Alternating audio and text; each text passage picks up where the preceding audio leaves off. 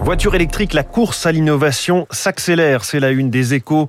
Et on en parle dans le journal de l'économie de Radio Classique dans deux minutes. La folle ascension des géants américains de la tech. Voilà la une du Figaro Économie. Ce matin, innovation, forte croissance, hyper rentabilité, généreux dividendes. Les GAFAM et Tesla font tourner la tête des investisseurs.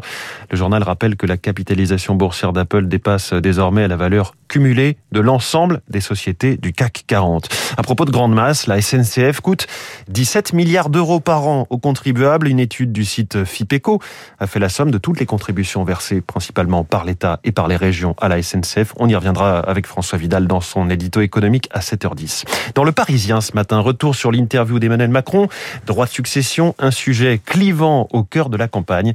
Alors que sur ce thème, la rupture gauche-droite est déjà très marquée chez les candidats à la présidentielle, Emmanuel Macron s'est positionné à son tour devant nos lecteurs, rappelle le journal. À lire dans le Figaro, le troisième opus de la prime Macron pourrait rencontrer moins de succès.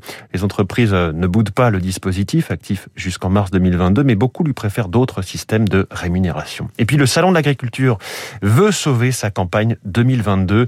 Nous voulons prévoir toutes les options pour que le salon se tienne, si ce n'est comme d'habitude, au moins de façon adaptée explique dans le journal L'Opinion Arnaud Lemoine, directeur général du Sénéca, qui organise le salon qui avait été euh, annulé l'année dernière et raccourci en 2020. On referme ce kiosque éco.